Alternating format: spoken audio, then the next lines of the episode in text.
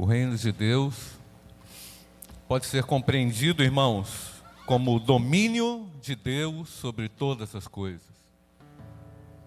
Domínio soberano do nosso Senhor na história. E ele precisa ser compreendido também, meus queridos, como um domínio pessoal. Se o nosso Deus tem o controle soberano de todas as coisas, isso implica em dizer que nós, como filhos, nós, como servos, nessa manhã aqui reunidos em torno do memorial da ceia do Senhor, precisamos permitir o governo ampliado de Deus na nossa vida, na nossa história, no nosso coração, nos nossos afazeres, no nosso lazer. O reino de Deus precisa estar totalmente permeado na nossa existência, no casamento, na nossa relação familiar, na nossa relação profissional, nos nossos ideais. Entendemos, estamos aqui hoje, nessa manhã, porque entendemos, irmãos, que aquele reino anterior, o qual nos subjugava, nos humilhava, foi terminado. Amém, irmãos? Não estamos mais sobre a tirania do governo, do desgoverno desse mundo. renunciamos aos valores daquele reino maldito e entendemos que é chegado é chegado na nossa vida, no nosso coração, o reino de Deus.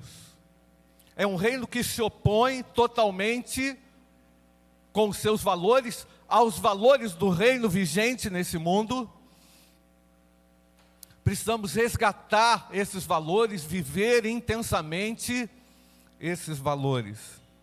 Sempre quando é, eu, eu me deparo com o reino de Deus, com esse tema tão rico que é o reino de Deus, irmãos, eu, eu fico é, cativado, motivado, e eu fico também, irmãos, abismado com a grandeza do reino e com aquilo que é que esse reino produz na vida dos seus súditos. Há um rei que governa, há um reino que é real, há um reino que jamais passará.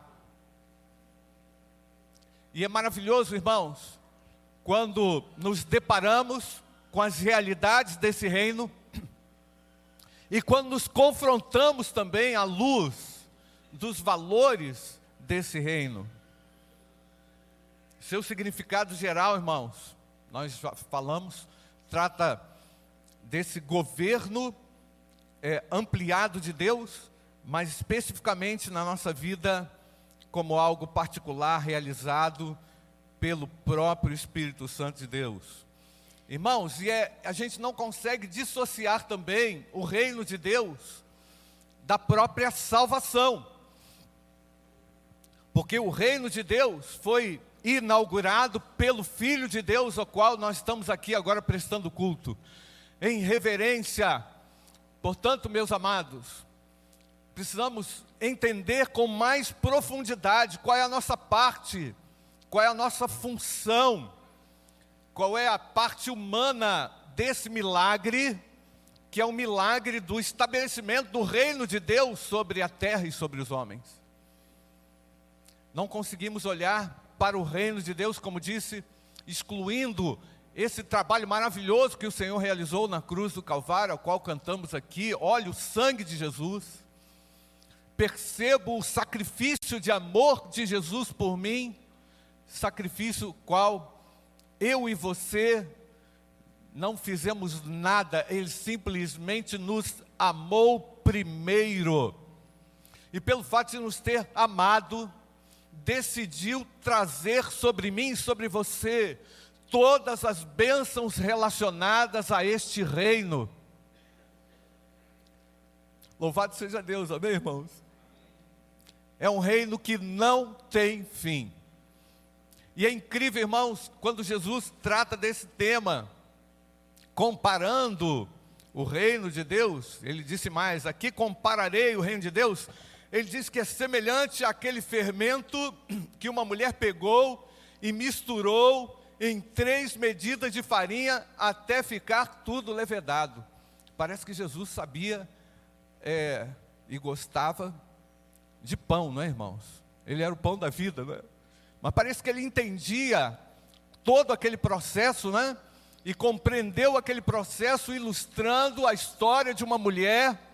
E é incrível, sempre Deus tratando com os desconhecidos, citando ou exaltando os desconhecidos. E Jesus agora fala da rotina diária das mulheres de Israel. Isso parece ser algo natural quando a gente fala, não é, aqui no nosso dia a dia, porque todos nós temos esse hábito, né, de falar das coisas pessoais, particulares. Quem é que não gosta de compartilhar uma receita? Quem, quem é que não gosta de falar a respeito do, da dinâmica da vida? Mas isso aqui é muito estranho para os judeus, muito esquisito para os religiosos. Como assim Jesus citando uma mulher? Como assim o Filho de Deus falando da rotina de uma mulher, valorizando a rotina, não só valorizando a rotina da mulher, mas dizendo que o reino de Deus é comparado àquilo que é feito dentro de casa? Cita então, irmãos, aquela produção maravilhosa de pães. Quem é que gosta de pão quentinho de manhã? Pois é. Tem pão quente na casa de Deus, amém, irmãos? Todo dia tem pão quente aqui, porque o Senhor é aquele que produz todas as coisas. Há pão na casa do Pai. Mas o mais interessante aqui não é isso, não, irmãos. O mais interessante aqui é que Jesus diz assim: o reino de Deus foi iniciado através de um processo muito natural, não é? poderia falar isso, processo muito natural, e ele vai crescer, ele vai se expandir. A simplicidade e a profundidade disso, irmãos, capta o meu coração. Por quê? Porque Jesus aqui está falando de uma rotina, citando a rotina diária na vida dos judeus e apresentando uma realidade sem fim. Algo foi iniciado deflagradamente e algo será concluído, e nesse ínter, irmãos, estamos nós, eu e você, num processo de contínuo e constante crescimento, porque o que importa aqui para nós, irmãos, é compreendermos que esse reino foi inaugurado no nosso coração e há algo crescente dentro de mim. Amém? Não? Amém, não, irmãos? Há algo crescente sobre a terra, inaugurado pelo próprio Deus, e esse processo é imparável. Não pode ser interrompido as enzimas que esse processo produz é um grande mistério, assim como foi um grande mistério para os judeus ouvirem de Jesus que o reino de Deus é comparado àquilo que uma mulher faz dentro de casa. Irmãos, é incrível o amor de Deus por mim e por você, por pessoas estranhas e desconhecidas. É incrível aquilo que Ele é capaz de fazer e mostrar a nós, a despeito de acharmos que Deus não se envolve conosco, Deus conhece profundamente a nossa realidade. E o reino de Deus tem muito a ver com isso. Um conhecimento profundo que Ele tem de você e de mim, da nossa realidade, e aquilo que Ele é capaz de fazer com pessoas estranhas, com pessoas pequenas, com pessoas simples, e o que ele produz é algo inimaginável, porque é produto do amor dele e é produto do desejo dele de ver o reino de Deus se expandindo sobre a terra. Louvado seja o nome do nosso Deus. Meus irmãos, Jesus com isso traz para mim, para você, uma segurança, como nós cantamos aqui, pastor Júnior. E quando tudo se acabar, estarei o que, irmãos? Seguro. Por quê? Porque o reino de Deus foi inaugurado. Louvado seja Deus. Há um processo geral e há um processo individual, no qual eu e você precisamos tomar parte a cada dia. Eu não posso me acomodar. Eu já disse isso, irmãos. Qualquer tipo de acomodação na nossa vida, em qualquer âmbito, acadêmico, profissional, espiritual, é a pior coisa que você pode conquistar. Acomodação é algo terrível. Verdade ou não, irmãos? O cara diz assim, como Jesus chacoalhou a vida daquele cara que estava com seus celeiros abarrotados foi alvo aqui da nossa reflexão o ano passado, entre os, entre os jovens adolescentes, né, Pastor Júnior? Hoje à noite pedirão a sua alma. E o que é que você tem preparado? E como é que nós vamos nos apresentar diante do rei que inaugurou o reino? A preocupação é essa, irmãos. E essa deve ser uma preocupação geral de todos nós nessa hora, diante do memorial da ceia do Senhor.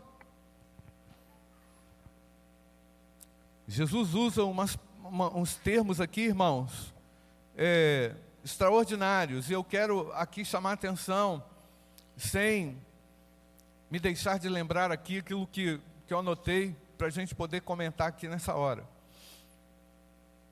Primeiro, a ação sobrenatural e maravilhosa do nosso Deus é destacável nessa hora.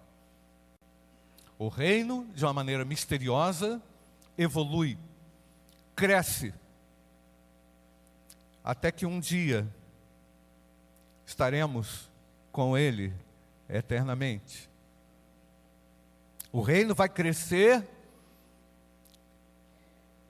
Ele iniciou de uma maneira inesperada, informal, não institucional, presta atenção nisso, não foi através de uma instituição, cresceu através de valores, começou através de valores e princípios eternos, inaugurado pelo próprio Filho de Deus, iniciou de uma maneira fragmentada, porque afinal de contas, muitos creram, alguns creram e outros não, foi crescendo de uma maneira inusitada, inesperada, criou-se uma massa, é? criou-se uma massa crítica a ponto das pessoas perguntarem e questionarem o que, que é isso que está acontecendo. Que revolução é essa? Louvado seja Deus, o Evangelho produz uma revolução, irmãos. Uma revolução inesperada, onde as pessoas vão ficar de queixo caído, tentando compreender o porquê das coisas. Por que, que você mudou tanto? Por que, que agora você não bebe mais com a gente? Por que, que agora você não adultera mais? Por que, que agora você está pensando nas coisas do reino? Porque o reino cativou o meu coração. Louvado seja Deus. E aí é que entra a nossa parte também, meus queridos compreendendo que a salvação é eterna, que o amor de Deus é grandioso, que esse reino é misterioso. Eu me incluo agora nesse processo quando o Senhor Jesus diz: esforcem-se, esforçai-vos para passar pela porta. Como que é a porta, irmãos? Estreita. Um caminho apertado Irmãos, todos os dias, Deus se coloca diante de portas estreitas, da porta estreita, portas não, da porta estreita e do caminho largo. Quando olhamos circunstâncias e situações que afrontam a mim e a você diariamente, temos a escolha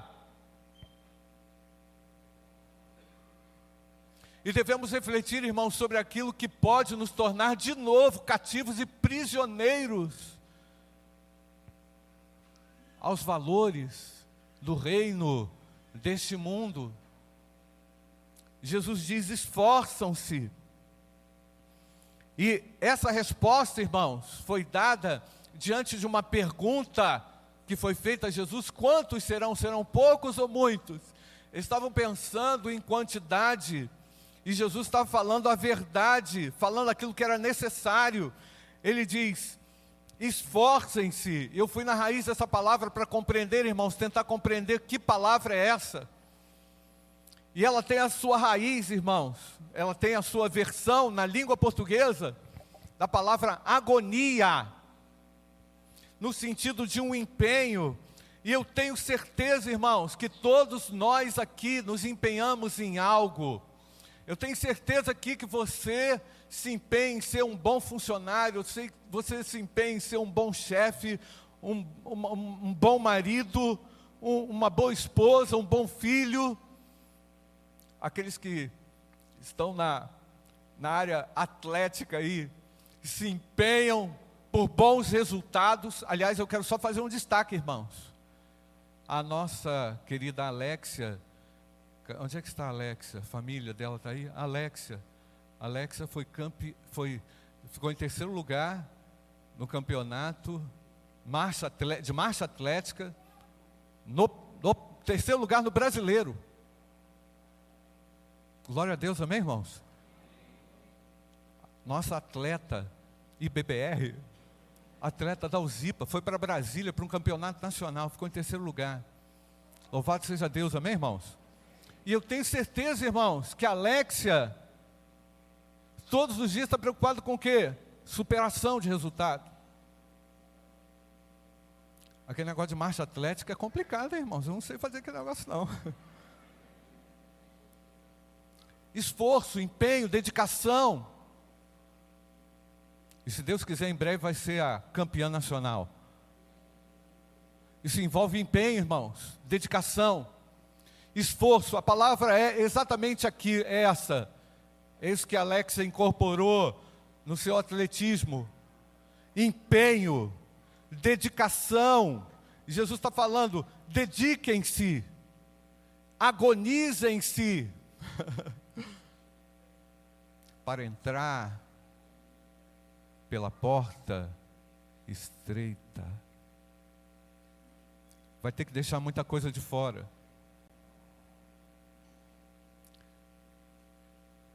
Vai ter que abandonar algumas coisas. Por que não dizer, irmãos, muitas coisas? Aí eu tenho que pensar aqui, o que, que eu ainda não abandonei? O que, que eu estou trazendo para minha bagagem? Que vai me atrapalhar. Mochilão. Outro dia eu li uma moça dessa que entrega as coisas de moto. A mochila dela acho que tinha quase uns dois metros, irmão. Exagero. Mas era uma mochila gigante, assim, ó. Negócio gigante. Será que a gente está colocando coisas que nos impedem ou nos impedirão de passar por essa porta estreita. Irmãos, a porta estreita é um lugar de renúncias. Se eu me apresento agora diante do memorial da ceia do Senhor, sem essa agonia no meu coração, significa que eu estou acomodado, significa que eu não, não tenho eu estou ignorando a parte humana do milagre. Eu quero só as bênçãos do alto, é isso? Você não vai fazer nada. Eu e você não temos que fazer mais nada. Não é esse o sentido. Jesus nos confiou as bênçãos do reino. Somos salvos, amém, irmãos? Estamos aqui como aqueles remidos e lavados pelo sangue do Cordeiro, mas o Senhor quer ver em mim em você o que? empenho. Vamos pensar nesse esforço atlético, mais uma vez. Quantas horas de treino? O indivíduo é capaz de fazer muitas coisas, mas ele não faz nada, ele não se empenha em nada na sua reconstrução, quando o tema é reino de Deus. Então, irmãos, essa palavra agonia, no original grego, que é esse esforço, pode ser entendido como um combate, como uma luta. E uma luta que é vista aqui, irmãos, como uma abnegação. Jesus está tratando de uma abnegação de acordo com o arrependimento real que o indivíduo tem. É como Jesus já havia ensinado. Se alguém quer vir após mim, disse Jesus, renuncie a si mesmo, tome o que, irmãos? A sua cruz e faça o que, irmãos? Siga-me. A ideia é uma ideia de agonia, esforço. Todo dia, irmãos, nós estamos lutando com algo. É verdade ou não, queridos? Sim ou não? Todo dia você está lutando com algo. E a minha oração é que a gente, irmãos, se encontre agora sendo aprovados por Deus, para a gente poder participar desse memorial da ceia do Senhor. Tem alguma coisa ainda que eu quero falar antes da gente é, partilhar aqui o pão e o cálice?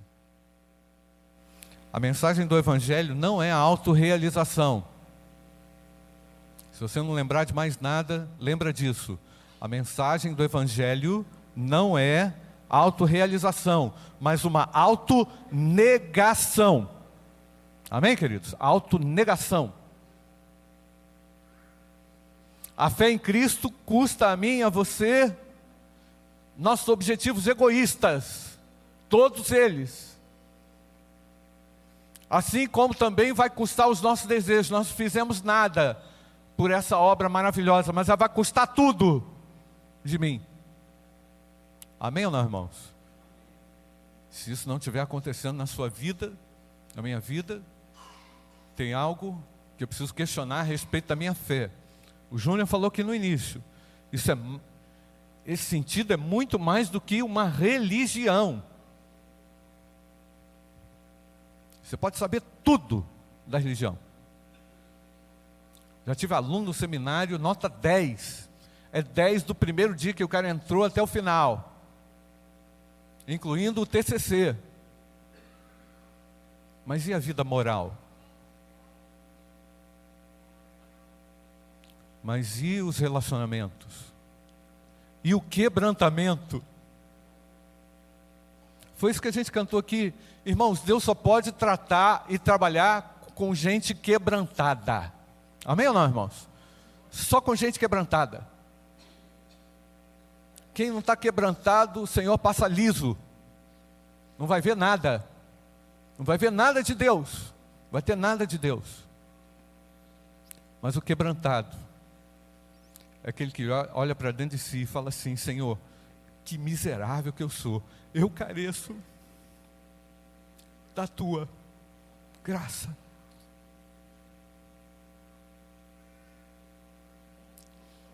O Evangelho pode separar você da sua família, o Evangelho pode separar você das suas riquezas, o Evangelho pode separar você de muitas amizades, mas ele vai te unir ao plano de Deus, em concordância com os valores desse, do reino que é de Deus, em oposição dramática aos valores do reino infernal que governa esse mundo.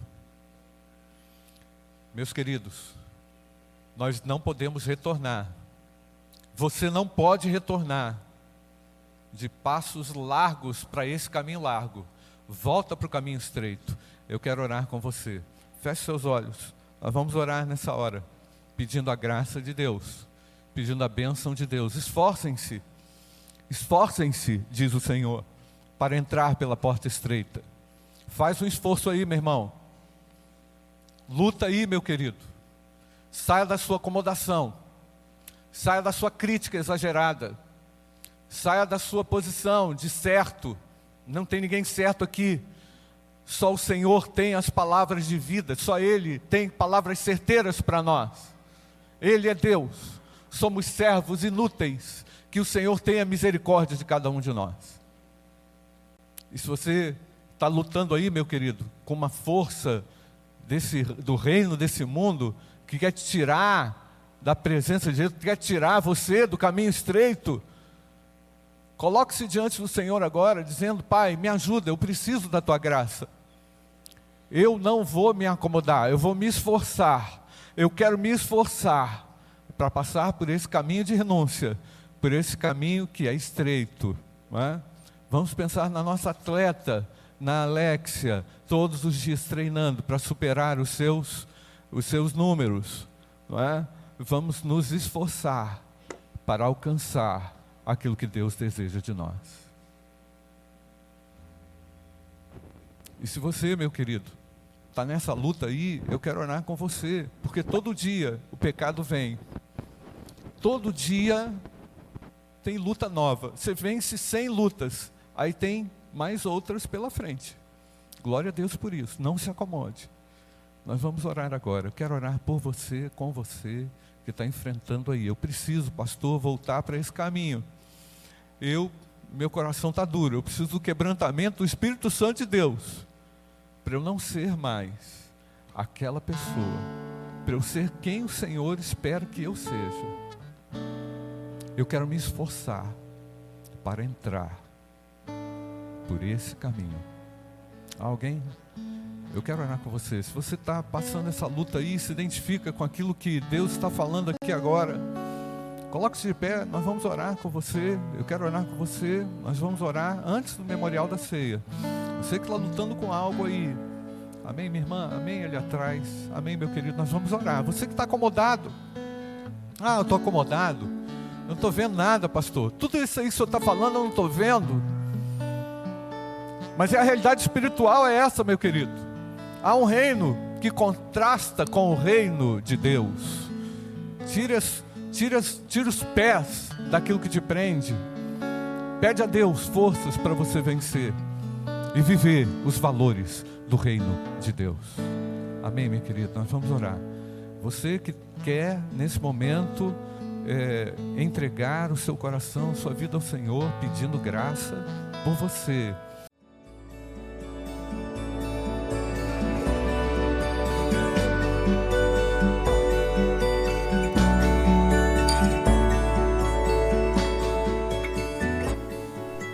A Igreja Batista do Bom Retiro tem plena convicção de que a palavra de Deus é poder para salvar e transformar vidas.